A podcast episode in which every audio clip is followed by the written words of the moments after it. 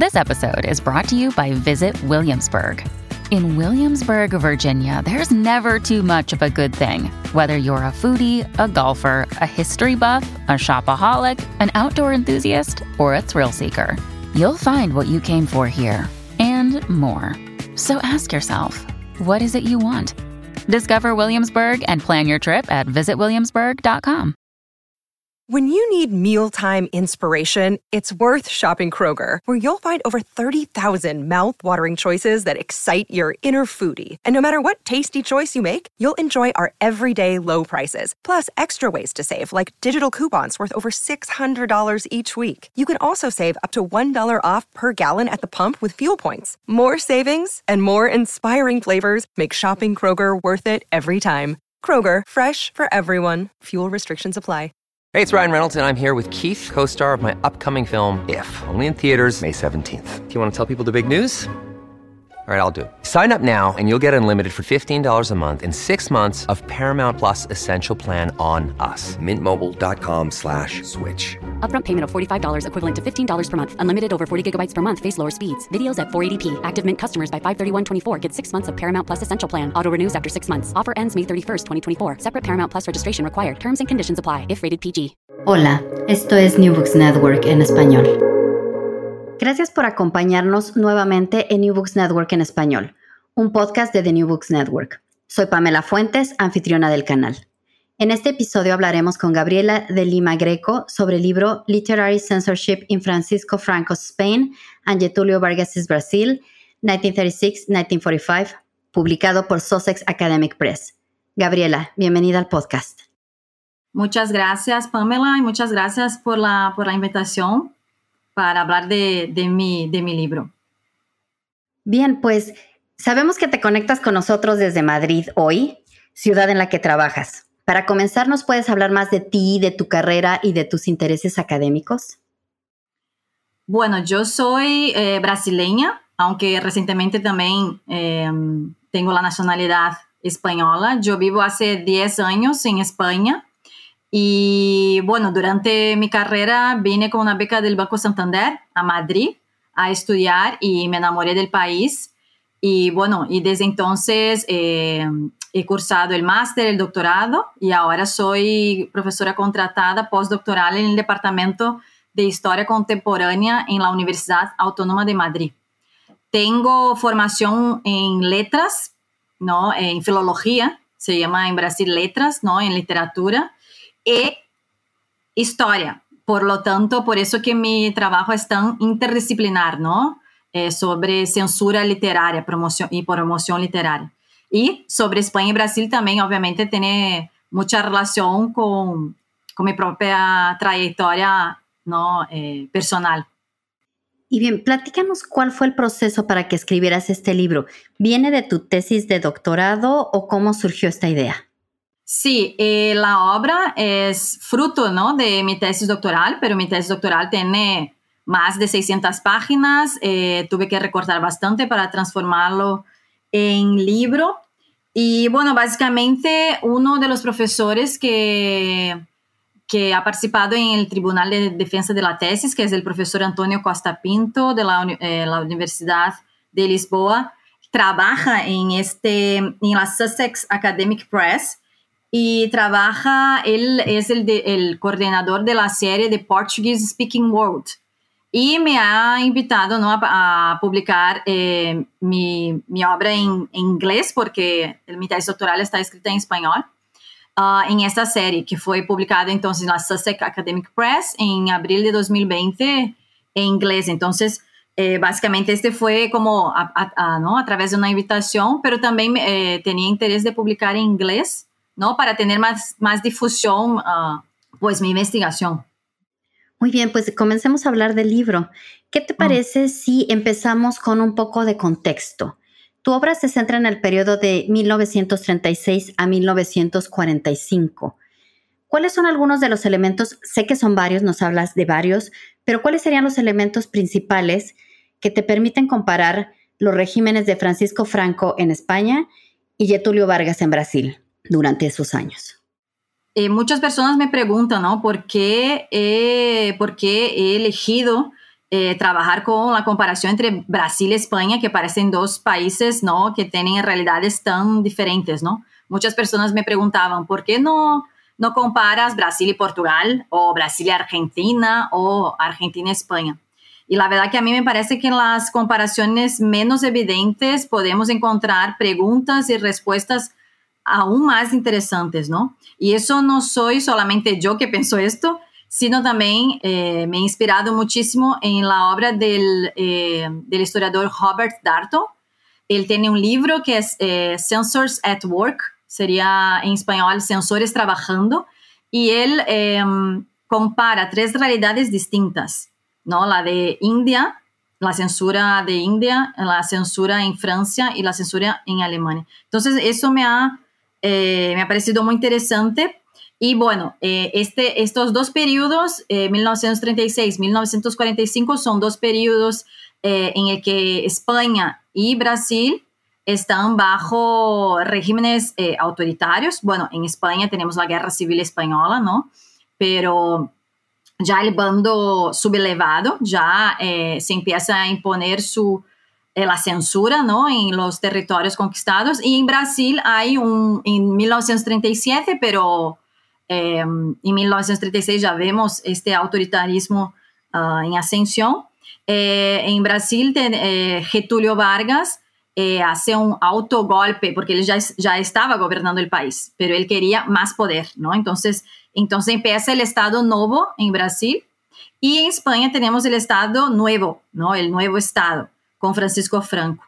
Otra de las cuestiones que me han llamado mucho la atención es que eh, el rol que, ¿no? que desempeña eh, los fascismos, los movimientos fascistas, porque estos dos, eh, estas dos dictaduras no son fascistas, ¿no? Desde mi punto de vista hay algunos historiadores que consideran el franquismo fascista, pero yo más bien eh, lo considero un régimen fascistizado o parafascista. Entonces, eh, pero los movimientos fascistas tienen una importancia fundamental, ¿no? En, en España, bastante más, que es la Falange Española, porque ella forma parte del gobierno de Francisco Franco y es quien va a centralizar la censura y la promoción literaria a través de diferentes organismos, eh, instituciones como la Institución Nacional del Libro. Por otra parte, en Brasil, los, eh, el movimiento fascista en 1938 hasta 1938 se llevaba bien con Getúlio Vargas, pero intentaron dar un golpe de Estado, ¿no? Porque Getúlio Vargas ya eh, mostraba que no tenía interés de que este movimiento fascista formase parte del gobierno porque finalmente podía como hacer sombra ¿no? al propio dictador. Entonces ellos intentaron en 1938 hacer un golpe de Estado, ¿no? Eh, pero eso no, y muchos tuvieron que exiliarse, fueron a la cárcel, etcétera pero eso no significa que muchos de ellos no participaron del propio gobierno. Entonces, eso también es interesante que muchos de los eh, integralistas, se llama así el movimiento en Brasil, pero también sus apoyadores, algunos intelectuales, formaron parte del gobierno de Getúlio Vargas y muchos de ellos en los órganos de, culturales, ¿no? De, censura. Entonces, ahí yo veía muchos elementos interesantes para que yo podía comparar, ¿no? Y de hecho, eh, uno, si ves en uno de los eh, capítulos, eh, incluso instituciones que tenían el mismo nombre, ¿no? Institución Nacional del Libro, ¿no? había con muchas semejanzas y proyectos muy, muy, muy similares. En tu primer capítulo, justo hablando de esto, nos comentas que el fascismo debe entenderse a la luz del contexto intelectual, moral y cultural de la Europa del cambio del siglo del XIX al XX cómo se relacionaron las políticas culturales en líneas generales de los estados fascistas con artistas e intelectuales en Europa durante esos años. Eh, bueno, hablando así de manera más general, ¿no? En Alemania o en Italia, por ejemplo, pero también en otros, en otros eh, regímenes, ¿no? Que fascistizados, eh, los intelectuales tuvieron una importancia central, ¿no? su importancia era que que ellos eh, participaron, ¿no? Como burócratas de los gobiernos, ¿no? Ah, ellos pensaron junto a estos regímenes los proyectos culturales, ¿no? Y toda la intelectualidad, que es una intelectualidad orgánica, ¿no? Porque pensa, eh, de alguna manera eh, han participado de esos gobiernos como burócratas, ¿no? Como, y como eh, también productores de este nuevo Estado, porque este nuevo Estado en Alemania, en Italia, pero también en dictaduras autoritarias como la de Vargas o la de Franco, ellos querían crear un nuevo hombre, una nueva mujer, pero bueno, hablaba más bien de un nuevo hombre, eh, de una nueva cultura, y esa cultura tenía que estar en, sintonía con estos nuevos estados. Entonces, la intelectualidad tuvo un papel central. Y me gusta mucho una frase, a ver si yo voy a encontrarla aquí, que dice que los intelectuales, pero eh, los intelectuales eran también no son tan confiables, porque los intelectuales eh, participan de poder, ¿no?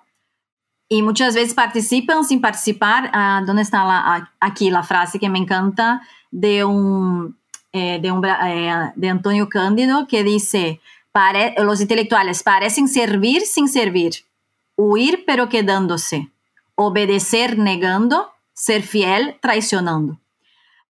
El caso de Alemania o de Italia no puedo, no puedo desarrollar tanto porque tengo menos conocimientos, pero en el caso de Brasil y de España fue muy evidente eso. Eh, los falangistas, ¿no? que eran fascistas, los auténticos, como se llamaban, ellos en algún momento del gobierno de Franco eh, empezaron a, a, a, a, conformarse como un grupo incluso de resistencia hacia Franco, porque para ellos Franco era demasiado conservador, demasiado católico, no era tan revolucionario. Entonces, bueno, los intelectuales tenían un rol muy importante, pero ellos también tienen este, ¿no? Esa doble, no sé cómo decirlo, ¿no? Esa...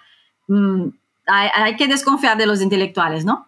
Y luego en Brasil, eh, muchos de los que ingresaron en el gobierno como burócratas, ¿no? Eh, participando del gobierno con cargos, etcétera, eh, es muy interesante porque muchos de ellos incluso tenían el poder de, de, bueno, de llamar a otros intelectuales, ¿no? Lo que aquí en España se llama el enchufismo, no sé si se utiliza este, este concepto, ¿no? Como que ellos atraían a otros intelectuales y muchos de esos intelectuales eran comunistas.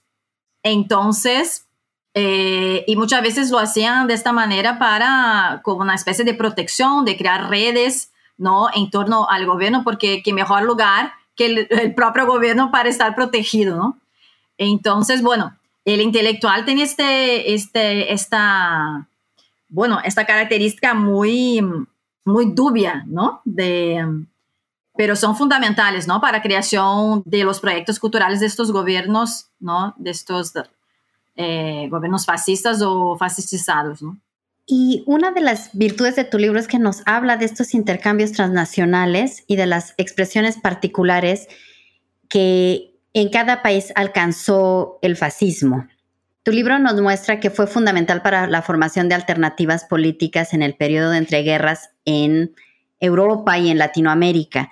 Eh, específicamente hablando de tu, de tu estudio, ¿qué diferenció las formas del fascismo o, de estos eh, estados eh, fascistizados, como nos dices, en España y en Brasil?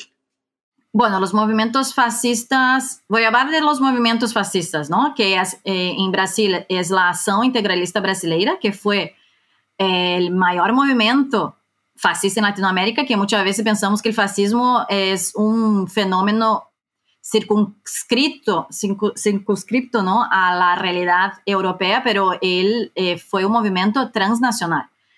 En Brasil llegaron a tener como cerca de medio millón de, de militantes en el, en el, movimiento, ¿no?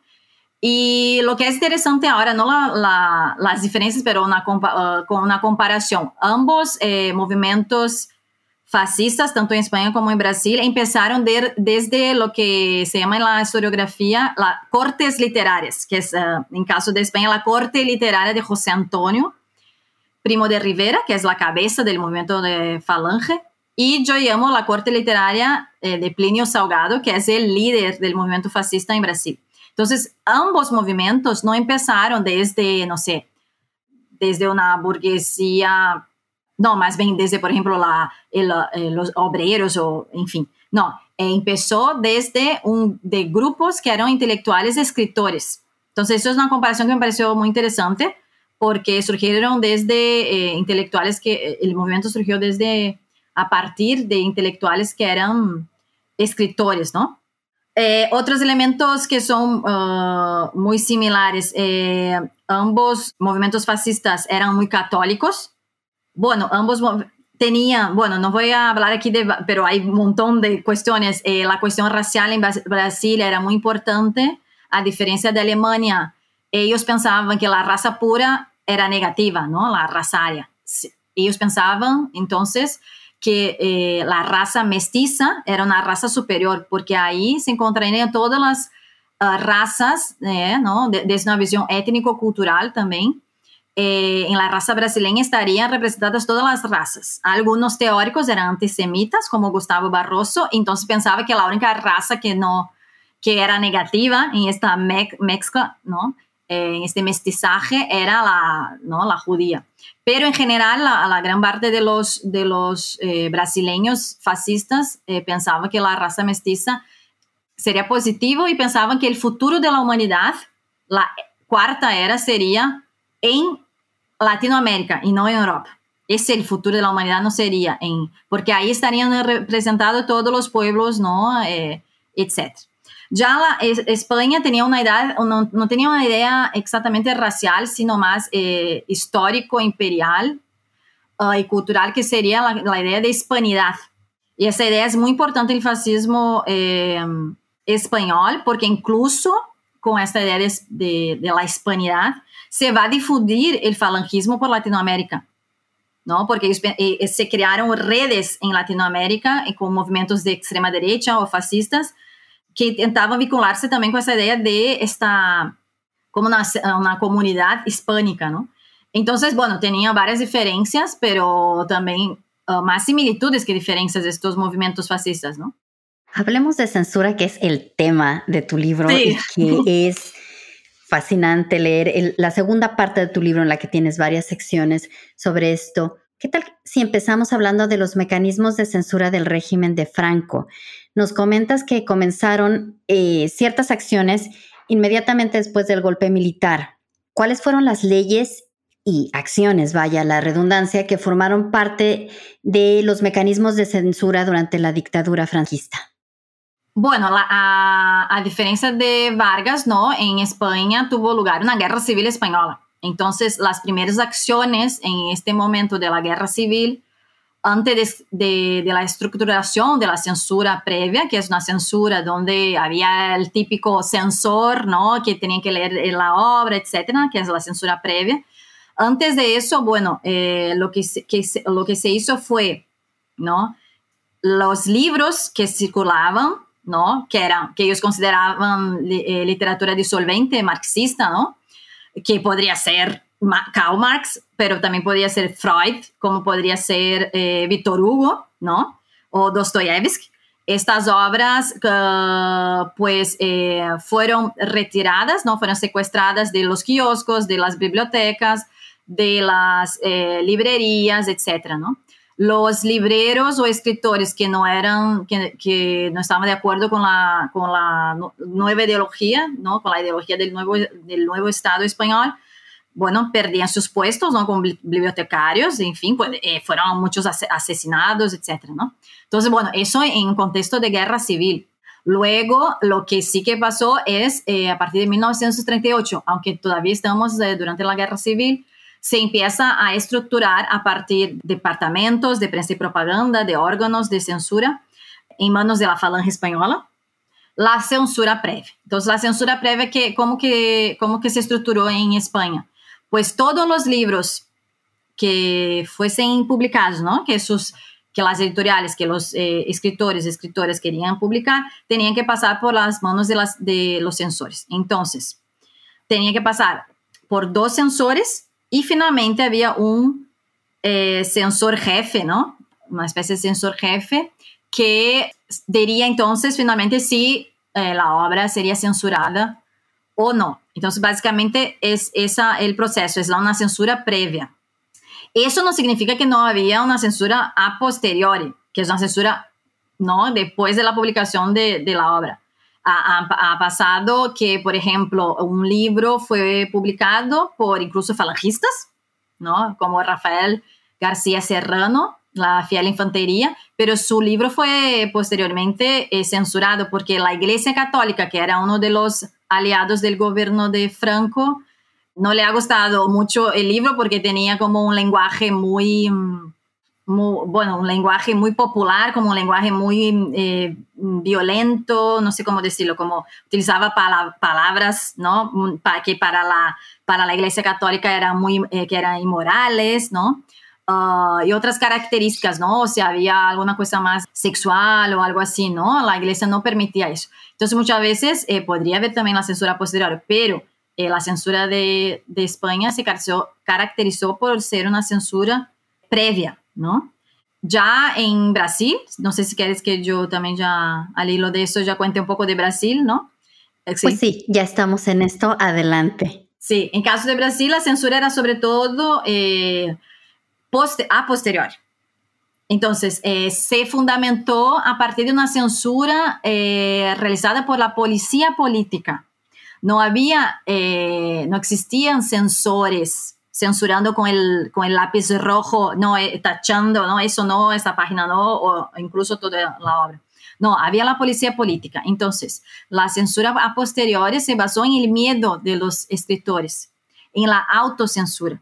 Porque si una, un, un escritor o una escritora publicase una obra, la policía política podría utilizar esa obra, ¿no? que en, su visión, por ejemplo, podría ser comunista o etcétera, podría, usar esa obra como, como elemento, ¿no? Como, no, como una prueba eh, de que este escritor era comunista, entonces tenía que ir a la cárcel, ¿no? Entonces, eh, uh, una obra que fuese crítica a un contexto social, no, necesariamente al gobierno, una obra que decía, bueno, que, no sé, las personas tenían el derecho a estudiar, a tener comida, no, cosas básicas, eh, podría ser considerado comunista. Entonces, lo, eh, la, la censura posterior se basó principalmente en el miedo de estos escritores que se autocensuraban porque bueno, porque podrían ir a la cárcel y sí y, y muchos de ellos se arriesgaron y fueron a la cárcel, ¿no? Y al hilo de eso, bueno, ya voy contando otras cosas que no sé si... Adelante, adelante, este es tu espacio, adelante. Y eso también ha conformado el tipo de, del for, conformado, ¿no? Vale la redundancia, el formato de, de las obras literarias. Entonces, en Brasil, por ejemplo, por lo que conseguí identificar, se publicaban mucho más poesías, porque era una era un tipo, es un formato más, más pequeño, ¿no? Entonces, eh, la poesía, por ejemplo, podía circular de forma clandestina de una manera mucho más fácil. Ya en el caso español, por ejemplo, se ha publicado mucho más novelas, porque en la novela, claro, el censor tenía que leer toda la obra con detalle. Imagínate que cada censor recibía 30 obras muchas veces por mes o por semana, no sé, hace algunos casos, ¿no? Entonces, muchas veces es, uh, cuando investigamos en los archivos nos damos cuenta que los sensores no conseguían leer toda, toda la obra, ¿no? Entonces, la novela, por ejemplo, podría ser más fácil de incluir ahí algún, ¿no? Alguna crítica indirecta, ¿no? En, entre líneas. Entonces, eso también, la propia uh, censura conforma la literatura, ¿no? La, el género literario que se produce más en una época, ¿no? Y eso, por ejemplo, los, los eh, mucho, muchos estudiantes o investigadores de la, de la, literatura quizás no se dé cuenta, ¿no? Que la propia censura en contexto eh, conforma, ¿no? La, la, el género literario que se produce más, ¿no? Entonces, creo que eso es interesante, ¿no? Muy, muy interesante. Y siguiendo con el nuevo Estado brasileño, nos comentas que el Estado otorgó cierta libertad, entre comillas, claro, la palabra libertad, a algunos escritores y escritoras, no sé, tú nos comentarás si fue igual para ambos géneros, para traerlos al sistema. ¿Nos puedes hablar más de esta libertad, eh, entrecomillada, como método para traerlos al sistema? Sí, en Brasil, una de las estrategias del gobierno era intentar pues eh, difuminar la resistencia. Entonces, ¿cómo que ellos hacían?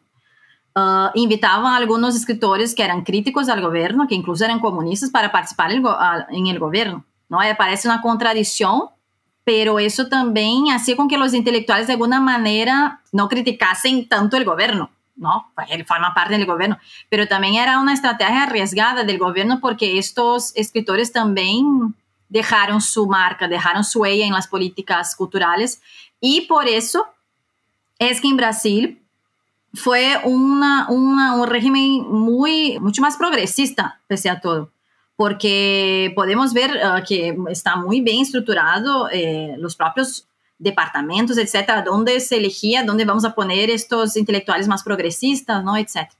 Entonces, por ejemplo, eh, el Departamento de Imprensa y Propaganda, así se decía, ¿no? De Prensa y Propaganda, que es, el DIP en Brasil, ahí estaban los, los, eh, los que censuraban, los que hacían más los que publicaban, eh, los órganos que publicaban más propaganda del régimen, ¿no? Ahí estaban más los intelectuales eh, apoyadores del, régimen, ¿no? De extrema derecha, de derecha.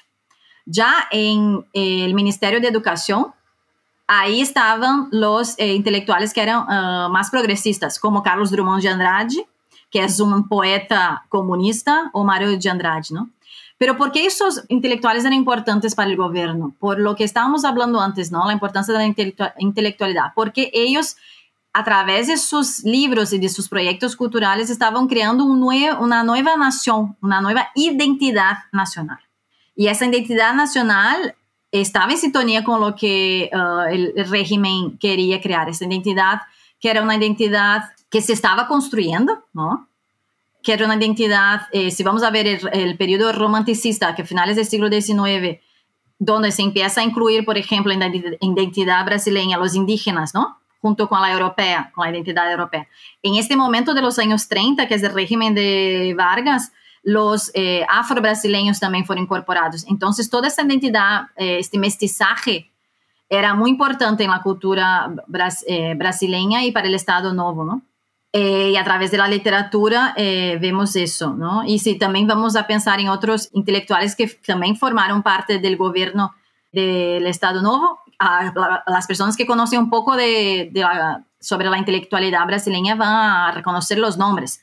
Por ejemplo, Gilberto Freire, Gilberto Freire, Casa Grande e Senzala, esta obra tan importante, o Sérgio Buarque de Holanda, Raíces do Brasil, Raíces del Brasil. Estos intelectuales eh, formaban parte del gobierno, fueron burócratas del gobierno y son libros que hasta hoy no puedes entender Brasil sin leer estas obras, ¿no? Entonces, bueno, eh, fue un proyecto que los intelectuales participaron, intentaron ahí dejar su, huella y por ello, pero al final el gobierno, ellos empezaron a criticar expresamente el gobierno. Y eso es una de las razones que el gobierno de Vargas bueno, es, terminó en 1945. Ya el Franco no, no, el gobierno de Franco no, no dejaba ese espacio para que la intelectualidad criticase el gobierno. Eh, no había eh, posibilidad de disidencia prácticamente en España. Siempre hay posibilidad. La resistencia es siempre posible en cualquier contexto, ¿no? incluso en contexto de esclavitud, lo que sea la resistencia posible, obviamente que también existió en el franquismo y de hecho yo trato sobre la resistencia, pero fue mucho más estricta ¿no? Eh, que en Brasil. Y justo esa era mi siguiente pregunta, la resistencia. En estos contextos tan autoritarios, ¿cuáles fueron las opciones, posibilidades o estrategias que, que los escritores utilizaron para eludir la censura? Yo he identificado a, varias formas de burlar la censura en España. Eh, y eso no significa que no existen otras, ¿no? Entonces, eh, yo eh, dos unas que eran factores, factores externos a la obra y las otras que eran factores internos a la obra. ¿Qué eso significa? Factores externos, por ejemplo, un escritor o una escritora que tenía un estatus, ¿no? Porque ya había ganado premios, era reconocido, él tenía más, ¿no? O ella tenía más libertad de publicar una obra, porque ya era reconocido, ¿no? Y si él no conseguía, por ejemplo, eh, como el caso de Camilo José Cela, si no conseguía publicar su obra en España, él podía publicar su obra fuera de España, por lo menos, ¿no? Ah, entonces, había estrategias, ¿no? Para, para conseguir. Otra, eh, protección interna. Eh, muchos escritores tenían, conocían ascensores, ¿no? Y por lo tanto, este sensor, pues, eh, podría, ¿no? Ayudarle a que consiguiera publicar su, su, obra, ¿no? Ah, soborno.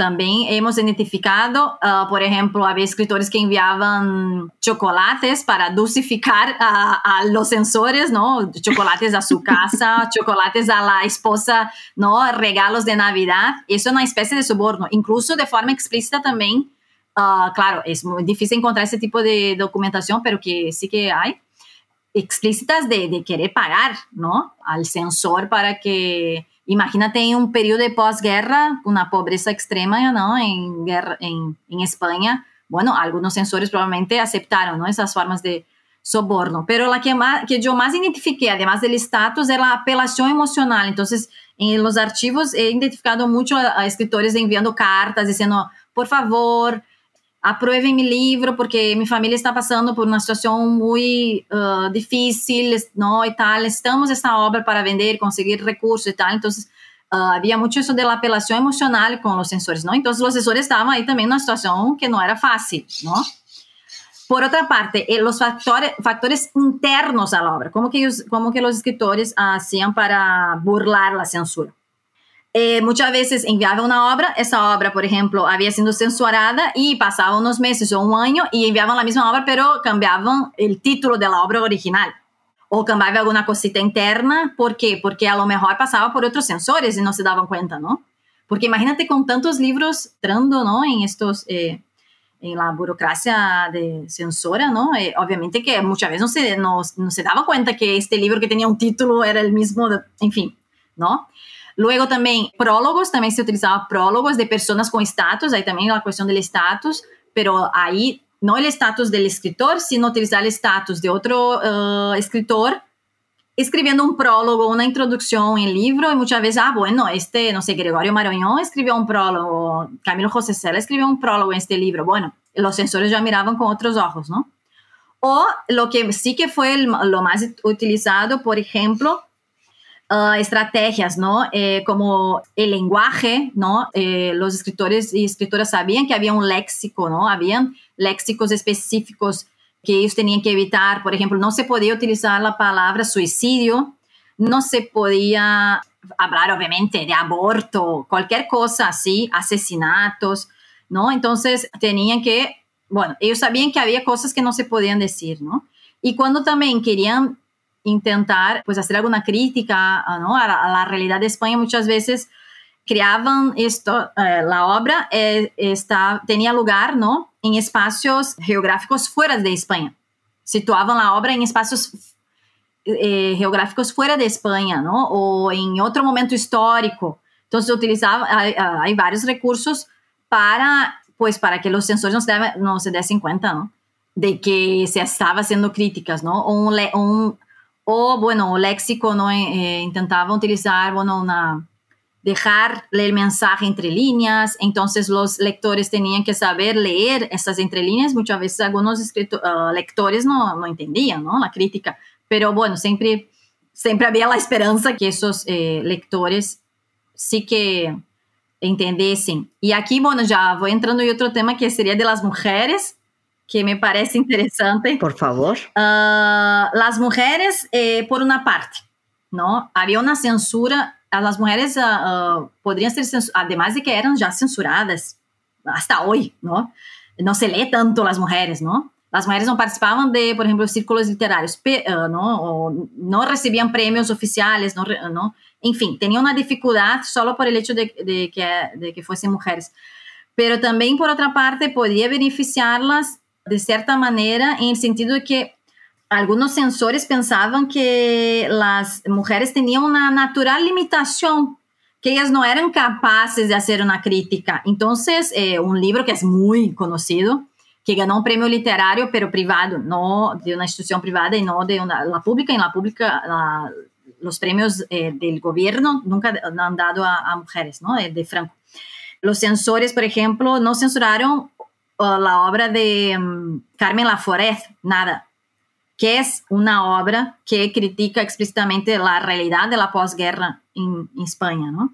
¿Por qué? Porque sus sensores veían, ah, es una chica de 23 años, que esta sabe, ¿no? Tiene limitaciones. Y entonces, eh, por ejemplo, cuando ellos tenían que justificar la, la, sobre las todas las obras que pasaban por la censura tenían que justificar y hacer como una especie de resumen de la obra. Decían, no, bueno, esta obra es sobre una chica que va a Barcelona y ahí, pues nada, estaba pasando su juventud, pero en realidad era una, una obra que hacía una crítica muy fuerte a la realidad de la posguerra, ¿no?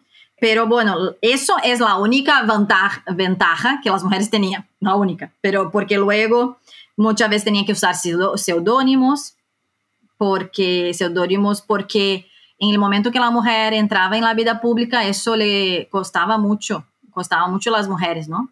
Entrar en la vida pública y eh, también usaban muchas veces seudónimos de hombres para que sus obras pudiesen circular y ser vendidas, ¿no? Y en fin, y, y las mujeres no fueron solo censuradas, sino también fueron censoras, ¿no? El gobierno el gobierno eh, de Franco, ¿no? La, eh, la, censura utilizaba a las mujeres de la Acción Católica Española, sus trabajos, ¿no? Como una especie de asesoras del gobierno. Pero ahí lo que yo conseguí identificar eran cuando eran obras sobre obras infantiles, ¿no? Entonces utilizaban las mujeres en la labor, ¿no? la, como asesoras, ¿no? Uh, las mujeres de la Acción Católica Española. Entonces las mujeres no fueron solo censuradas, sino que también fueron censoras. ¿no? Entonces, bueno, era una realidad muy dura para las mujeres en España. Ya en Brasil vemos que hay muchas mujeres que ganaron premios, o sea, se nota ahí que hubo, que, que pese a todo, a pesar a que fuese un régimen muy sexista. Que, que ha limitado las libertades de las mujeres, pero Uh, também, quem conhece um pouco da cultura e literatura brasileira, em este período ha publicado e ganado os prêmios literários Clarice Lispector e outras, eh, Raquel, de, Raquel de Queiroz, ¿no? E, etc. ¿no? Então, bueno, para as mulheres eh, escritoras eh, tampoco foi fácil, ¿no? Eh, este, este contexto. Esto me parece fascinante, tanto como los documentos que utilizaste para tu estudio, en los que, bueno, traes de vuelta a disidentes intelectuales que a causa de la censura fueron relegados al anonimato. Platícanos de las y los escritores que encontraste. Específicamente, ¿hay alguna obra, algún nombre o historia de vida que haya llamado más tu atención de todos los que consultaste? Bueno, a veces la, que nos gusta a nosotros como historiadores no es la que a lo mejor a los eh, lectores les, les va a gustar porque muchas veces me gusta porque me ha costado eh, encontrar ese tipo de, ¿no? De, de, censura, pero una que me pareció interesante, ¿no? Fue de un falangista en España, un fascista, que es Samuel Ross, porque él eh, ganó un premio literario, un premio nacional de literatura, pero su obra nunca fue publicada. Entonces eso me llamaba mucho la atención porque yo no encontraba esa obra y yo conseguí encontrarla en un archivo y esa obra nunca fue publicada y la tengo aquí. Entonces, bueno, es de un falangista, pero la verdad que la obra no tiene nada que ver con, con fascismo. Es una obra muy intimista, es una obra que incluso yo trabajo con esa cuestión de las masculinidades. Es una falangistas fascistas y es una obra que rompe con, con esta con, el con la masculinidad hegemónica fascista porque las protagonistas son mujeres de su obra es una obra que habla de exilio, pero del exilio fascista fuera de España, porque muchos también tuvieron que exiliarse, ¿no? Porque estaban en Madrid, que era la capital durante la República. Pero me pareció interesante por eso, porque yo nunca imaginaría que el gobierno iba a hacer una forma de censura con un premio que había ganado una obra literaria y yo considero que fue censurado porque fue una obra que nunca fue publicada. Es una obra que es, es una, son varios cuentos y uno de los cuentos hace una crítica muy fuerte a una dictadura. Y para mí él está haciendo una, una crítica a la dictadura de Franco. Es muy bonito el cuento. El, cuento es un violinista que quiere alquilar un, un, un piso en la posguerra y tiene mucha dificultad. Y bueno, y, un, y, el casero entonces finalmente le alquila el piso, pero dice, uh, ay, bueno, pero para alquilarlo quiero escucharte eh, tocando el violín. Y él toca y el casero, bueno, entonces voy a alquilarte. Después de alquilar, ¿no? Después que él empieza entonces a vivir ahí, él dice, bueno, a partir de ahora tú nunca más vas a poder tocar el violín, ¿no? Entonces ahí también está hablando de la censura y uh, él descubre en el cuento que el, eh, el, vecino tocaba piano así como de forma clandestina porque tampoco podía. Entonces hay muchas metáforas y hay un momento donde él coge el violín, sale en la, a la ventana empieza a tocar y todos del edificio empiezan a tocar sus instrumentos. Entonces a mí me parece como una metáfora muy bonita y no sé, ¿se conoce este, este cuento? Lo tengo aquí en mi armario y es un poco complejo porque es un fascista, pero que ya, que ya se nota que él ya, ya no se dio cuenta que, este, que no es, que, o sea, que, que este gobierno no es nada de lo que si, si él tenía alguna, bueno, alguna idea de no sé, de, de, algo más eh, de libertades, él ya se dio cuenta, ¿no? Y hay muchos, ¿eh? Hay muchos fascistas, falangistas como Dionisio Ridruejo que luego se, eran socialdemócratas, que, ¿no? Se tornaron socialdemócratas, pasa, ¿no? Como eso, ¿no? Que los intelectuales son esa cosa rara, ¿no? Y entonces me parece un cuento muy bonito de crítica, ¿no? Ah, yo veo como una crítica y, esa, y cuando este momento, cuando todos eh, están tocando sus instrumentos, es una forma de que parece como, ¿no? De cartazis, ¿no? De que era necesario que en España la gente saliera y, se rebelase contra este gobierno. Y bueno, lo que pasa es que después él dice, bueno, hicimos eso, pero luego el otro día volvimos a nuestra vida normal mm. y ya no nos, ¿no? Entonces como, bueno, entonces la, la rebelión no, no funcionó mucho. Y bueno, este me parece el más importante porque es algo muy contradictorio. Es un, es un libro de un falangista que ganó un premio, pero es, eh, no es publicado, es, eh, entonces fue censurado, pero también que critica el gobierno.